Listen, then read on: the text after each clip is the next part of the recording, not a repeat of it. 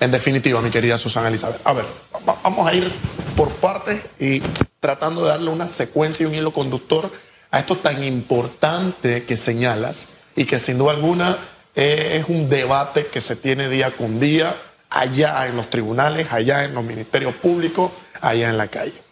Nosotros vivimos, gracias a Dios, en un Estado de Derecho.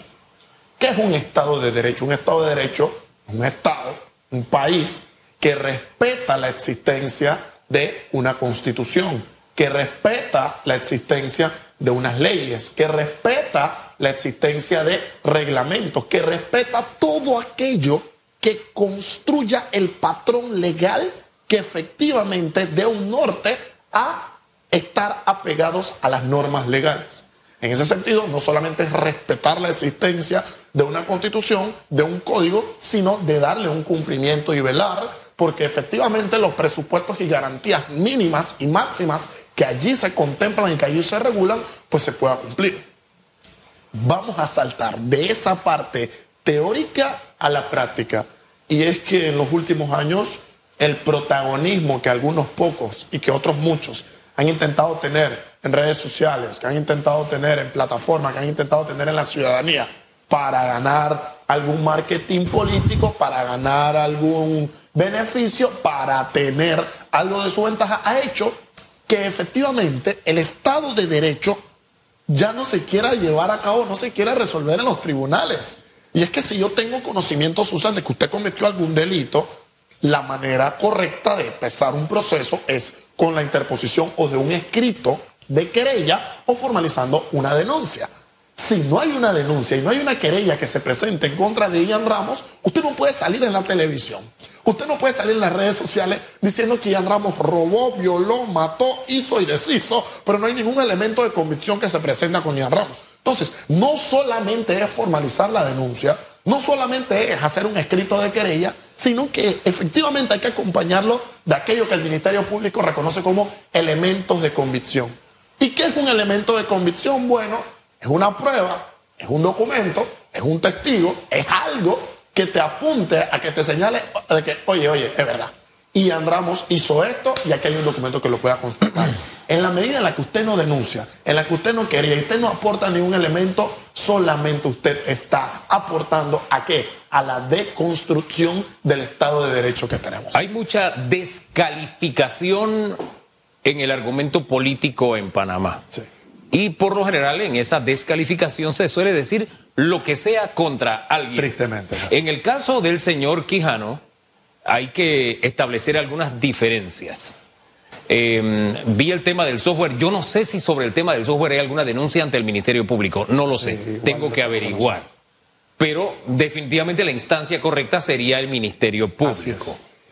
En cuanto a lo que dijo el señor Pineda de los remolcadores del señor Quijano, que supuestamente lo compró su hijo con el mismo nombre, ¿verdad? En, en la administración del señor Quijano, hasta donde la memoria me dice, ahí sí hay una denuncia en el Ministerio Público que fue presentado hablo de memoria, años 16, 17, por ahí fue. La denuncia se hizo en el Pleno de la Asamblea y también se presentó ante el Ministerio Público y tengo entendida que fue acogida. No le he dado seguimiento.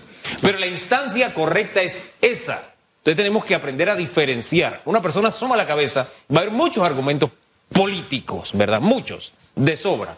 Pero en situaciones como estas, la instancia correcta eh, sí, podemos quejarnos y decir lo que sea en redes sociales, libertad de expresión y todo lo que sea, pero la instancia correcta es el Ministerio Público. Y poner a prueba el sistema.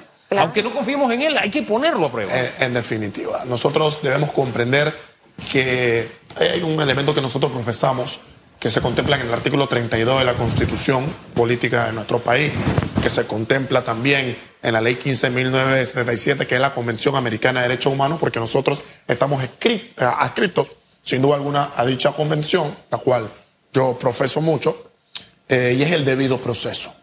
Nos atamos mucho los abogados de que queremos un debido proceso, queremos un debido proceso. Bueno, un debido proceso inicia desde que efectivamente se utilizan los canales de comunicación correctos, desde que se interponen las denuncias y las querellas en los lugares correctos, esto es el Ministerio Público o en dependencia si es contra un diputado, otro, otro lugar, etcétera, que si la Corte, que si contra los magistrados la Asamblea, etcétera, pero hay que profesar un debido proceso. Pero ¿qué ocurre con estos casos o con estos elementos mediáticos que se tratan de dilucidar de esta manera, mi querida Susan? Es que se tratan de dejar de lado los problemas reales que existen en el país y utilizamos una noticia de momento para despistar la realidad práctica que existe, que nosotros estamos con una educación paupérrima, con una justicia pésima, con, un carácter de desempleo que está por los cielos. Entonces, qué bueno es que nazca una noticia, agarramos y nos apegamos a dicha noticia y dejamos de lado, como ustedes estaban compartiendo en las redes sociales, niños de tercer grado que no saben leer niños de tercer grado que no tienen comprensión. Niños, ¿por qué ocurre esto? Porque tenemos un sistema educativo que está creando máquinas.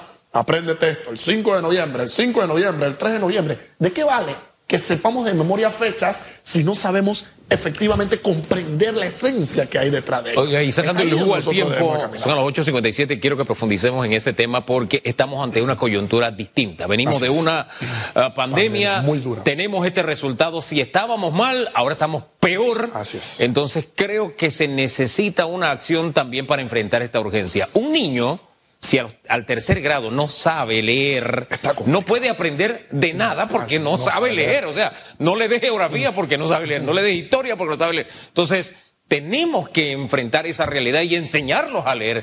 Lectura comprensiva principalmente, meterlos en esa agua para después el resto de las materias, porque olvídese, como dice, se dice en recuperación, lo primero es lo primero. En definitiva, te adelanto dos puntos, mi querido Enrique. Yo estoy terminando de escribir con un colega mi libro o mi octava obra, mi octavo libro, que efectivamente es una propuesta educativa que vamos a, presentar para el país en materia de obra. Esto debe estar a finales de año ya lista y publicada. Eh, con la educación dual, insisto que para mí la educación dual es clave, pero hay un tema importante con la educación que siempre recalco. Nosotros en Panamá, ¿por qué fracasamos educativamente, gobierno? Ojo, si están pendientes, ojo por aquí.